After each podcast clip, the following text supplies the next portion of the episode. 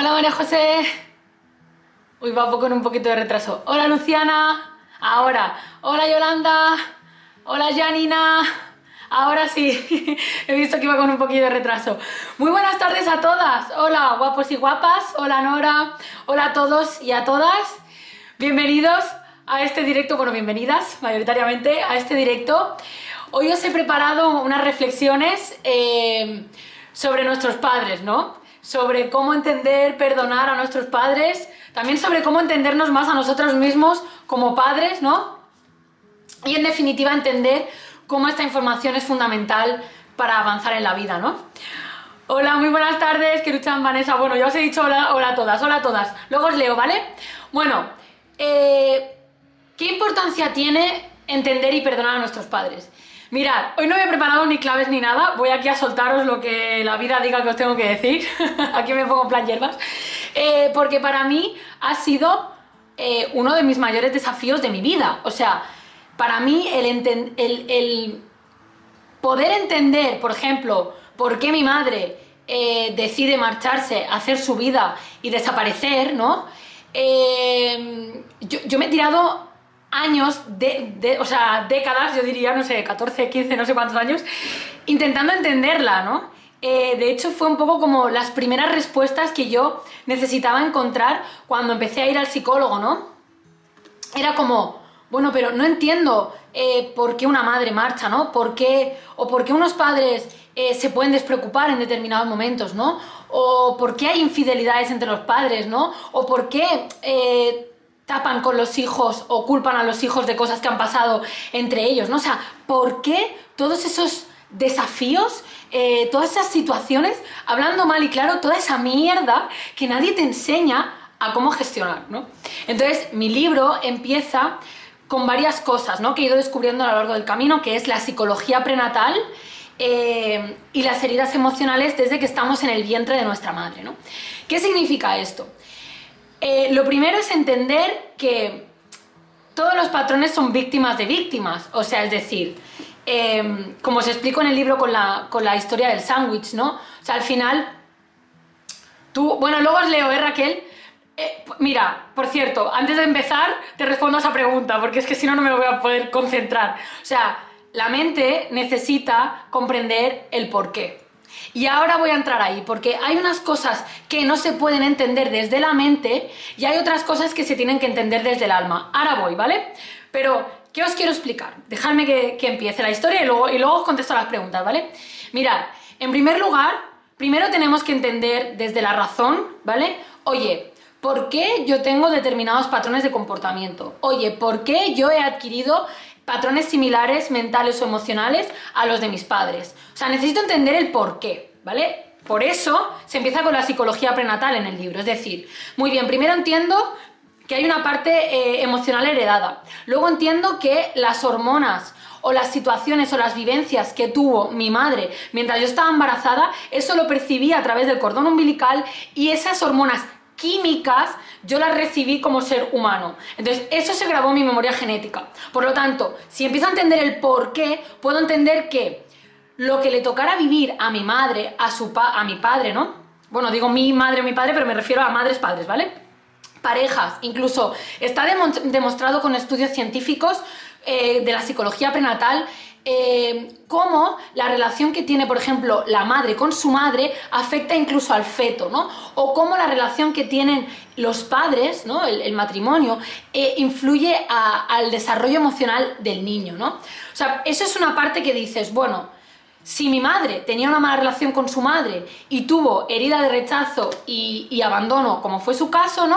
Ella es la que replicó conmigo. Entonces, mi mente puede empezar a entender, hostia, Igual yo no tengo la culpa de nada, yo no he hecho nada malo, hay aquí una cosa que les pertenece a mi abuela, a mi madre, y empiezo a entender que, oye, hay una memoria emocional, hay unas circunstancias que no dependen de mí, que me condicionaron, pero que no soy yo. Es decir, una cosa es lo que a ti te han programado, lo que tú has vivido, lo que tú, hablando mal, ¿no? Como se dice, lo que tú has mamado cuando eres pequeño, a que tú decidas eso, ¿vale?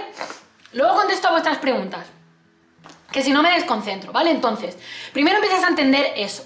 Luego, una de las, uno de los ejercicios que yo hice eh, y, y comparto en el libro es, primero entiende cómo fue el nacimiento de tu madre, cómo fue la relación con su madre y cómo fueron y cuáles fueron sus heridas, porque mucha gente me ha escrito y me ha dicho, nunca me había parado a pensar qué infancia tuvo mi madre o qué infancia tuvo mi padre, ¿no? Entonces, yo tampoco me lo había parado a pensar, entonces, cuando tú te paras a pensar, oye, ¿y qué vivieron ellos? Puedes comprenderles. O sea, eso no significa que tú quieras aceptar tener relación, eh, pero por lo menos sí perdonar, ¿no? Hay una frase que digo en mi libro que, que la leí, bueno, la vi en una película espiritual que decía eh, que perdonar no exigía tener relación, pero sí dejar de odiar, ¿no? Yo en realidad no es que sintiera odio hacia mi madre, pero sí estaba enfadada porque yo decía, ¿por qué me has abandonado? ¿Por qué no te has preocupado de si tenía para comer o no? ¿Por qué eh, te fuiste? ¿Por qué no te has preocupado de mí en 15 años? ¿Por qué te ha dado igual todo, no? O sea, ¿por qué? Y ya, si me voy a la parte de cuando vivía con nosotras, pues ¿Por qué nunca me preguntabas qué tal estás? ¿Por qué siempre me echabas la culpa de todo? ¿Por qué me envidiabas? ¿Por qué me rechazabas? Etcétera, etcétera. ¿no? Una serie de cosas que por lo menos yo, yendo tres años y medio al psicólogo, a mí nadie me explicó. Entonces, creo que falta mucha información y mucha formación al respecto. ¿no? Y al final, uno, uno se da cuenta, o nos tenemos que dar cuenta, que eh, como explico en el libro, ¿no? Las heridas emocionales son heridas del alma y esas heridas las vivimos todos los seres humanos. O sea, unos hemos podido vivir el abandono y el rechazo eh, físicamente, otros ha sido emocionalmente, otros ha sido porque el padre nunca estaba o estaba ausente. O sea, mmm, da igual la circunstancia, pero la emoción, ¿vale? Puede ser muy parecida. Luego hay otras cosas que comprender, ¿no? O por lo menos lo que yo he aprendido. Tú puedes perdonar y aceptar, ¿no? Eh, y luego puedes elegir qué clase de relación quieres tener. Y yo creo que eso es lo más importante, elegir y darte cuenta de que podemos elegir, ¿no? Em, yo, por ejemplo, siempre lo digo, para mí escribir el libro fue perdonar a mi madre. Yo cuando acabé de escribir el libro perdoné a mi madre y así lo sentía. Y de hecho fue muy curioso porque cuando, cuando yo publiqué el libro, a los pocos días mi madre volvió a aparecer en mi vida después de creo que 15 años sin saber apenas nada de ella, ¿no? Eh, y la vida me puso unas circunstancias bastante duras con ella como para que yo demostrara además más compasión y más bondad hacia ella, ¿no? Pero luego he visto que hay cosas que se repiten y no van a cambiar nunca, ¿vale? Patrón de madre narcisista. Entonces, elijo cómo quiero relacionarme con ella si es que quiero relacionarme, ¿no? Entonces, aquí entra algo muy importante, ¿no? Primero es, oye, los perdono y los comprendo, ¿vale? que eso tiene su trabajo, los entiendo desde, desde la parte mental y racional, también luego entiendo ¿no? que eh, en nuestro plan del alma ellos están como maestros y forman las perfectas piezas para que nosotros aprendamos algo.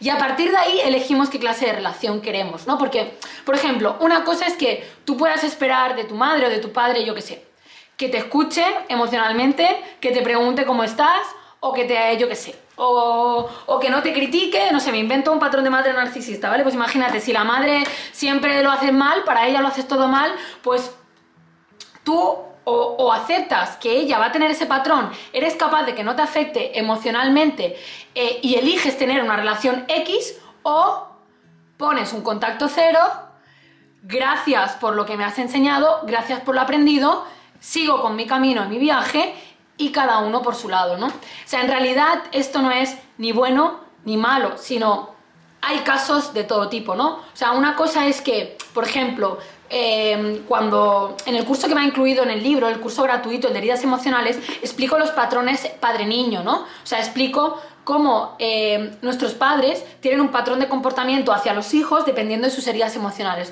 Por ejemplo, eh, el padre que ha, vivido o la madre que ha vivido rechazo suele ser un padre aire. El padre aire significa que es un padre más bien como un amigo, ¿no? un padre o una madre. Pues más bien como un amigo, que es como más colega, que, que no te da sensación de estabilidad, que suelen gestionar mal el dinero, que no son personas, o sea, más bien tú te haces responsable de sus problemas económicos eh, y no ellos de ti, o sea, no te dan esa estabilidad, ¿vale? ¿Por qué? Porque sus heridas no las tienen sanadas y es la forma en la que manifiestan eso a través de sus hijos, ¿no? Por eso la importancia de ahora como seres adultos conscientes eh, trabajarnos nuestras heridas, ¿no? Porque, porque por lo menos yo ahora soy consciente y digo, hostia, em, sé qué clase de madre quiero ser o no ser y me autoanalizo muchísimo mis heridas.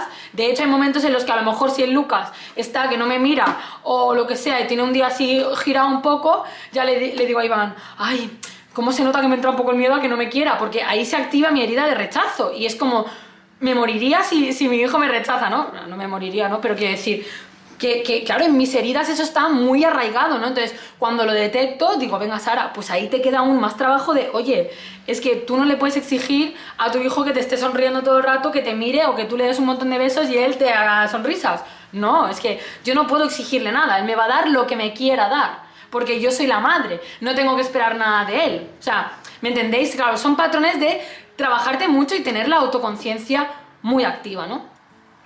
Ahora os voy a leer, pero de esto primero que os digo, espero de corazón que todo lo que os estoy compartiendo aquí os sirva, porque si algo he aprendido, y es después de ir muchos años a terapia, es que, claro, las personas que no viven todo esto no, te pueden compartir vivencias ni experiencias y tampoco te pueden decir cómo gestionarlo, ¿no?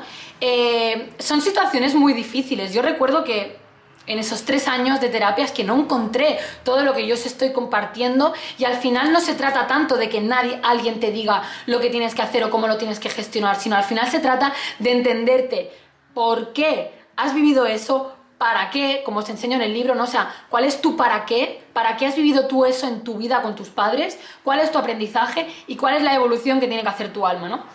Una de las cosas que has dicho, Raquel, ¿no? de, de mm, o sea, el psicólogo me dice que, no me busque el porqué. Bueno, el porqué mental, yo, por lo menos a mí lo que más me ha ayudado es entender todo lo que os estoy diciendo de la psicología prenatal, incluso cómo afecta la forma de nacer, todo lo que percibes en, tu niñez, lo que escuchas, todo lo que explico en el libro, ¿no? Desde el principio.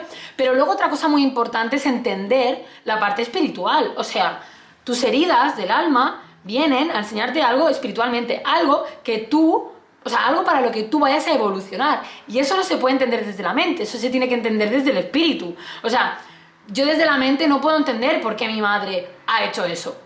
Pero si me pongo a pensar, oye, ¿cuál ha sido el aprendizaje de mi alma? Oye, mi alma ha venido a aprender, entre muchas otras cosas, ha venido a aprender a quererse, aprender a amarse, ahora sé que también he vivido un montón de experiencias para ponerlas al servicio de los demás, para cumplir con una misión y con un propósito. Si mi madre no hubiera hecho esa pieza clave, pues yo no estaría aquí, por ejemplo. Tampoco sería la misma persona, tampoco habría desarrollado las habilidades que he desarrollado.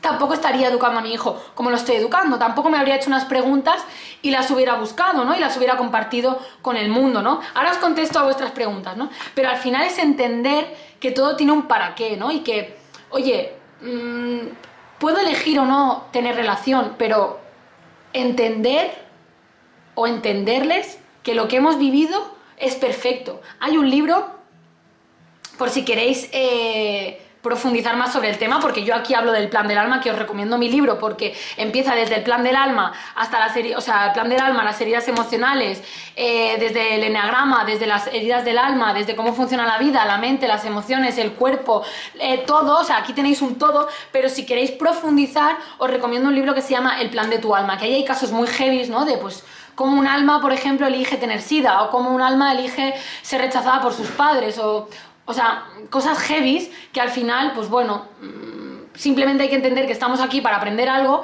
y hay vivencias más o menos dolorosas, pero que nos ayudan a, a cumplir con ese aprendizaje que tenemos que hacer, ¿vale? Voy a leer vuestras preguntas, venga, a ver. A ver, subo para arriba, a ver. Dice Raquel, los perdono, pero los necesito lejos porque si no es un sufrimiento constante. Yo te entiendo, Raquel.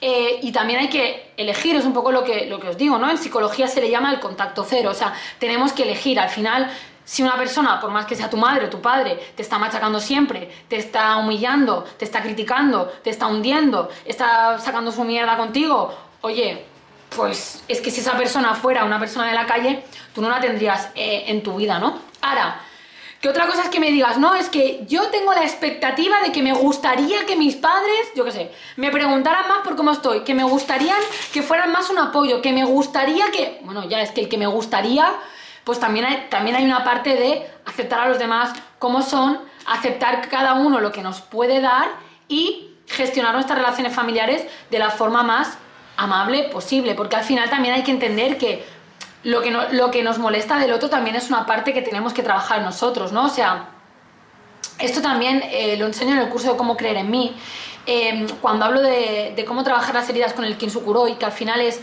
bueno, perdón, no. Cuando hablo de, EPA, que es estructura, pertenencia y afecto, que son como las claves que tendríamos que haber vivido en nuestra infancia, ¿no? Em, y ahí hay todos los patrones tipificados de si nos ha faltado estructura, nos ha faltado pertenencia o nos ha faltado afecto, y cómo como seres adultos, nosotros tenemos que aprender a darnos esa estructura, esa pertenencia, ese afecto que no nos fue dado, porque también forma parte de nuestra evolución y nuestro aprendizaje, ¿no? Y ahí también em, está el reto pues de la aceptación, de no querer cambiar a los demás, de no creer que siempre tenemos eh, la razón, de, o sea, también hay muchas cosas al final de desarrollo interior, ¿no? Porque también em, siempre como que somos egoístas, ¿no? O también es por prototipos sociales, ¿no? O sea, parece que los padres te lo tienen que dar todo y tampoco es así. O sea, hay unos ciertos límites, ¿no? O sea, tan malo es, y eso ya lo dicen tanto psicólogos como psiquiatras que he leído sobre este tema, que tan malo es eh, pasar por completamente el hijo o la hija como sobreprotegérselo, como sobreprotegerlo, darlo todo y ayudarlo en todo, porque entonces esa persona no aprende a valerse por sí misma, no sabe poner límites, no sabe tener su propia estructura y su, eh, su, propia pertenencia, ¿no? Pero bueno, aquí podíamos hacer muchísimo trabajo. Eh, ya os digo, yo en el libro os comparto el viaje que a mí me ayudó mucho a entender y perdonar eh, a mis padres. Eh, sobre todo más a mi madre, ¿no? Porque al final mi padre, pues lo que, lo que he tenido y lo que he averiguado es, o lo que me di cuenta que está explicado en el libro, es que al final yo adquirí sus heridas emocionales, ¿no? Sin darme cuenta. ¿Por qué? Porque aprendemos o modelamos por, por repetición, ¿no? Entonces al final tú te crías de una manera y tantos años viendo un patrón de comportamiento, de forma inconsciente tú al final terminas repitiéndolo. Entonces repites un patrón que no es el tuyo. Es decir, yo me di cuenta de que yo no era Sara, porque Sara no había elegido quién quería ser. Sara era el resultado de lo que habían sido sus padres, lo que le había dicho el exterior, lo que había vivido con el bullying y la baja autoestima. Ese era el resultado de Sara, no Sara quien quería ser, porque eso es otra cosa. Nadie te enseña quién eres ya saber qué quieres, ya entenderte, y ese es el primer paso. Pero nadie se plantea, bueno, ¿quién soy? Hasta que no llegamos a una crisis personal, ¿no? Bueno, voy a seguir leyendo comentarios, venga, que me enrollo aquí con las persianas. Laura dice, ¿cuánta razón? Consigues entender y perdonar que ellos tuvieron otras vivencias que les dieron otros recursos para gestionar las emociones. Mira, Laura, totalmente. Y también tenemos que entender y esto lo digo muchas veces, que al final nuestros padres vienen de unos padres que vivieron la posguerra. Eh, la mayor de sus preocupaciones era tener para comer. Eh, no, no, tenían educación emocional. O sea, todo lo que estamos viviendo nosotros ahora de la educación emocional, la conciencia, todo el acceso a la información, todo esto no existía. Ellos estaban en modo supervivencia. Y luego las siguientes generaciones, como por ejemplo pudieron ser mis abuelos, ¿no? Eh, los sacaron rápido del colegio, se tuvieron que buscar la vida, es, estaban mal en casa porque a lo mejor les pegaban o, vivieron en, la miseria, ¿no? Tenían que emigrar para trabajar, como fue mi familia, que es andaluza, ¿no? Emigraron para trabajar, con 17 años o 18 ya tenían hijos, eh, toda la vida sacando los hijos adelante, o sea, unos patrones que, gracias a Dios, pues que ellos pues consiguieron pues muchas cosas que la generación de los 30 años de ahora no tiene, que es una casa, un hogar, ¿no? Bueno, una solidez, mm, ya nos gustará más o menos qué tipo de matrimonios tenían, etcétera, etcétera. Pero bueno, ha sido una generación como muy estable, ¿no? Pero con poca educación emocional. Ahora nosotros tenemos la oportunidad de aprender, primero, para sanarnos a nosotros, porque, mirad, esto es otra de las cosas, claro, es que hay tantas cosas para enseñar. Eh, cuando tú vives todo el rato en el resentimiento, en el enfado, en la amargura, en la crítica, en la tristeza, eso es un daño para ti, porque bloqueas que te lleguen cosas buenas, eh, te apegas a relaciones dependientes para tapar tus necesidades, escoges mal a tus parejas, em, bloqueas la abundancia, aparecen cánceres. Eh, yo, por ejemplo, me di cuenta, no sé si esto lo explico en el libro o no, pero yo vengo de una familia que mi abuela, mi tía y mi madre, cáncer. Y yo me recuerdo que con 20 años ya me hice una mutua y dije, no, no, yo cada año me hago una ecografía mamaria, no, no vaya a ser que me salga cáncer, ¿no? Y cuando empecé a leer sobre todo esto, entendí que el cáncer es tan solo un 2% hereditario. El resto es, eh, como el, doctor Bruce Lipton le llama, es, eh, depende del factor ambiental. Y esto está explicado en mi libro. El factor ambiental es todo lo que te condiciona a nivel celular y, que se hace, ¿no? Se realiza a través de lo que piensas, lo que sientes, lo que dices y lo que experimentas, ¿no? Eso está explicado en mi libro. Cuando tú entiendes que tu salud incluso es un resultado de lo que tú dejas eh, entrar, de a, lo que tú le pones atención, de lo que tú piensas. O sea, te das cuenta de que tú eliges tu vida, ¿no? Entonces yo por eso soy muy consciente de que el patrón genético eh, o el patrón emocional heredado que tengo por esa parte es el resentimiento y la rabia hacia la figura masculina, porque eso es el cáncer de mama, ¿no? Resentimiento y rabia hacia la figura masculina. Entonces yo he tenido que trabajar mucho eso y aún me siguen pasando avisos en plan, Sara, tienes que trabajarte eso, ¿no? Pero soy muy consciente y soy consciente de que también hay una parte de memoria genética, como os explicaba al principio del libro, que viene de esas emociones, esas eh, hormonas que mi madre me transfirió a través de su cordón del cordón umbilical cuando yo era pequeña y que eso está en mí. Pero si yo tengo información, herramientas y recursos, puedo ser una persona más despierta y una persona que es consciente de que debe trabajar eso y que yo no puedo estar en esa cárcel de resentimiento, de rabia y de ira y de enfado como a lo mejor otros patrones eh, pasados porque si no, no dejaré de repetir lo mismo, ya sea a nivel de enfermedad o a nivel de relaciones o a nivel de separación o a nivel de infidelidades o a nivel de lo que sea. O sea, por eso todo está, está aquí explicado y además es muy fuerte porque, porque se repite. O sea, que si habéis vivido cosas en vuestra familia, si os suenan las infidelidades, el abandono, el rechazo, eh, eh, las malas relaciones, eh, las peleas con los hermanos, las envidias, las críticas, los celos, todo eso está explicado aquí y entenderéis que no es solo una historia mía como puede estar aquí explicada, ¿no? sino que os acompañan los patrones de comportamiento a nivel psicológico que están tipificados y os podréis entender muchísimo mejor, ¿no? porque al final se trata de entendernos.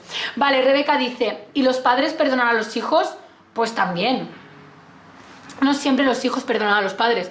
Bueno, también es que, como se explica en el libro, en realidad nuestros padres no son los únicos maestros. Nuestros maestros de nuestra vida son padres, hijos y parejas. Esos son los tres maestros. Solo que hay veces o personas que los maestros más importantes o las vivencias más dolorosas pues se viven con los padres. O a lo mejor otras personas la viven con los hijos. O otras personas la su mayor desafío, por ejemplo, es con las relaciones eh, de pareja, ¿no? Porque es ahí donde, eh, pues, bueno, su, plan del alma, ¿no? O sea, se ha tramado así y esos son los eh, actores, ¿no? que le van a ayudar a, a, realizar ese aprendizaje, ¿no?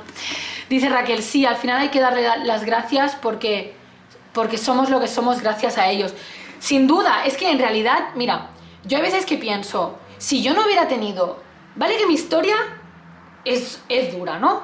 Pues como hay otras historias vuestras también muy duras, porque cuando me escribís, Sara, no sabes lo, identificada que me he sentido con Sofía, ¿no? Que eso me, lo escribís un montón y digo, madre mía, o sea, yo he contado mi historia, pero tantas personas se sienten identificadas eh, que a lo mejor no ha sido la misma, pero sí en muchos puntos muy parecida, ¿no? Pues yo, por ejemplo, pienso, hostia, si yo no hubiera vivido todo eso, pues no hubiera aprendido, por ejemplo, a ser tan espabilada, a buscarme la vida, a a desarrollar muchísimas habilidades, a ser tan inteligente con el dinero financieramente porque vi la ruina con mis padres, em, a querer dar tanto amor a la gente porque yo no quería que sufrieran lo que yo sufrí, pues em, es que no sería yo, no sería emprendedora porque no me hubiera tenido que buscar la vida y no hubiera desarrollado todo eso, es que no hubiera desarrollado mis habilidades comunicativas, ni de inteligencia emocional, ni nada, porque, porque no hubiera tenido esos desafíos, ¿no? Yo a veces pienso, hostia, eh, mis padres cuando yo era jovencita y, les iba muy bien la empresa, yo pienso, madre mía, si lo hubieran hecho de otra manera, pues hubiéramos tenido un piso pagado cada uno, hubiéramos estudiado la carrera y oye, igual nos hubiera ido mejor la vida, ¿no? Y ahora, eso lo pensaba antes, ¿no? Y ahora pienso, no, porque no sería en absoluto la Sara que soy hoy. Por lo tanto, gracias por todo lo aprendido, gracias por todo lo enseñado y ahora a elegir. Oye, ¿me sumas? Perfecto. ¿No me sumas? Bueno, pues decido qué límites. O eres tóxico más bien, pues eh, decido qué límites, ¿no? Y luego está la parte de aceptación, ¿no? De, oye, pues, pues no puedo cambiarte, eres como eres y, mientras no sea tóxico, pues adelante, ¿no? Rebeca dice, porque no tenemos un libro de instrucciones para educar y otros hacemos como sabemos, con lo que tenemos y con el máximo amor. Mira, Rebeca, pues esto que dices es un poco lo que yo he intentado hacer. Yo he intentado crear como un manual para la vida. En realidad, no es que haya una forma bien o mal de educar, ¿no? Sino yo creo simplemente que la información eh, es, o sea, la, la información nos hace libres. En mi libro digo, la verdad nos hace libres, ¿no? O sea, si tú, por ejemplo, sabes lo que yo he contado al principio, de la psicología prenatal, de cómo las vivencias de tu madre, de cómo esas hormonas te afectaron a ti químicamente, de que tú, tu alma viene a que cumplas un plan, de que dentro de ese plan eh, están tus padres, tus parejas y tus hijos, eh, los tipos de desafíos, por qué actúas como actúas, cómo funcionan tus emociones, cómo funciona tu cerebro, cómo, o sea, cómo funciona todo y luego, por ejemplo, cómo funciona la vida, porque la vida tiene sus leyes que están explicadas aquí, ¿no? Que son las leyes de la vida. Oye, si yo hago esto, obtendré esto. Eh, o sea, cuando tú tienes como esa especie de guía, en realidad tienes muchas más herramientas. Uy, me están llamando de la guardería. Esperar. Bueno, chicas, os voy a tener que dejar porque es la guardia de mi niño y me parece a mí que algo le pasa. Bueno, voy a acabar de leeros y me voy, chicos. A ver, esa mujer te ha dado la vida, perdona, pero no estoy de acuerdo, porque los padres también lo hemos pasado mal con los uh, juestros y la vida antes no es como la de ahora y ahora machacamos a los padres. No, es que yo no estoy hablando de machacar a los padres, ni mucho menos. Yo todo el rato estoy hablando de entenderlos, de agradecerles, de perdonarlos y de elegir qué clase de relación quiere uno con sus padres. Y honrarlos. Eh, Paloma dice, yo perdono y pongo distanciamiento por un tiempo, pero al poco siento como si tuviera una dependencia, sobre todo a mi madre, madre narcisista. Vaya, Paloma, compartimos. Bueno, a ver, eso ya os digo que si tenéis madre narcisista os recomiendo profundizar el libro de Mi mamá no me, no me mima, porque ahí habla también de cómo poder actuar eh, con cada patrón, ¿no? De, o sea, de cómo puedes actuar, de qué te va a pasar, de qué sentimientos vas a tener, de que esa herida va a acompañarte incluso casi toda tu vida, eh, de que hay que trabajársela mucho eh, y también es, es, un poco más sencillo, entre comillas, ¿no? Que es, tienes que aprender a darte lo que a ti no te dieron. Y, y ahí también estoy yo, ¿eh? O sea, es un proceso largo. Rebeca, por eso no es culpa de tus padres, es que ni mucho menos yo estoy diciendo que sea culpa ni nada, sino simplemente entenderlos, ¿no? Sonia dice, a veces un rasgo de los padres que no nos gusta puede que conecte con algo de nosotros que no aceptamos o algún patrón que ya no queremos repetir y necesitamos soltar para ser uno mismo. Totalmente, Sonia, es así, es que de hecho es así. O sea, por ejemplo, eh, a ver cómo te digo, no sé, mmm, yo qué sé, un padre que es muy exigente, pues ¿Qué relación tienes tú con la exigencia, no? Eh, yo que sé, un padre que es muy despistado, pues ¿qué, ¿qué relación tienes tú con el soltar, con el fluir, no? O sea, yo lo que quiero que se entienda bien en este directo es, hay que diferenciar lo que es un patrón de aprendizaje, ¿no? Pues, oye, el están cumpliendo o no mis expectativas porque quiero que los demás cumplan mis expectativas, eso no es así. O sea, eso es, oye, aceptación, aprender, crecer, que hay en el otro que no acepto en mí, ¿no? O sea, evolución a través de esa ley del reflejo, ¿no? Que es una ley de la vida, ¿no? Luego yo diferencio del patrón de, oye, una madre narcisista, eh, una persona que te maltrata psicológicamente, una persona que, que no te escucha, que es dependiente, eh, que es tóxica, que se comporta mal, o sea estoy hablando de diferencias. Mira, Sonia, tú que eres psicóloga ya lo sabes. O sea, yo no hablo de la aceptación y todo eso, sino hablo de diferenciar, oye, cuando un comportamiento es ya tóxico y nos hace daño y cuando es, oye, algo que tenemos que ir aprendiendo porque forma parte de nuestra evolución, ¿no? Pero sobre todo en el patrón eh, tóxico, ¿no? Eh, sobre todo entender, o por lo menos es lo que eh, yo quería compartir hoy es, oye, entiende que aunque en el plano físico tú entiendas que a lo mejor te ha hecho daño o, que no lo entiendas, pues que hay algo más elevado que es eso que has venido a aprender eh, en tu alma, ¿vale? Bueno, os tengo que dejar, chicas, porque me llaman de, de la guarde, ¿vale? Así que voy a ver qué me dicen de mi pequeñajo, no vaya a ser algo importante. Y nada, os espero en las páginas de mi libro para las que no os la hayáis leído, para que trabajéis y sanéis todas esas heridas emocionales y entendáis más a vuestros padres desde el amor y la aceptación, que es lo que está eh, plasmado en este libro, sobre todo amor, aceptación, entendimiento y liberación y a partir de ahí decidir qué patrones de comportamiento queremos. Y si queréis entenderos más, pues también tenéis el curso de cómo creer en mí, en el que hablo de madres narcisistas, de comportamientos de baja autoestima en el trabajo, en la parte personal, en la parte de relaciones, en la autoestima, en, bueno, en cómo se construye nuestra imagen mental, nuestro autoconcepto, bueno, en, en muchísimas cosas para poder sanar todas esas heridas. Y también os recuerdo que quedan dos plazas para el retiro de la semana que viene, ¿vale? En el que vamos a trabajar también heridas emocionales, patrones de comportamiento eh, mentales, creencias, empoderamiento y demás. Bueno, me voy, chicas, que ya estoy preocupadilla y quiero, y quiero llamar a la guardia, ¿vale? Un besito. Chao.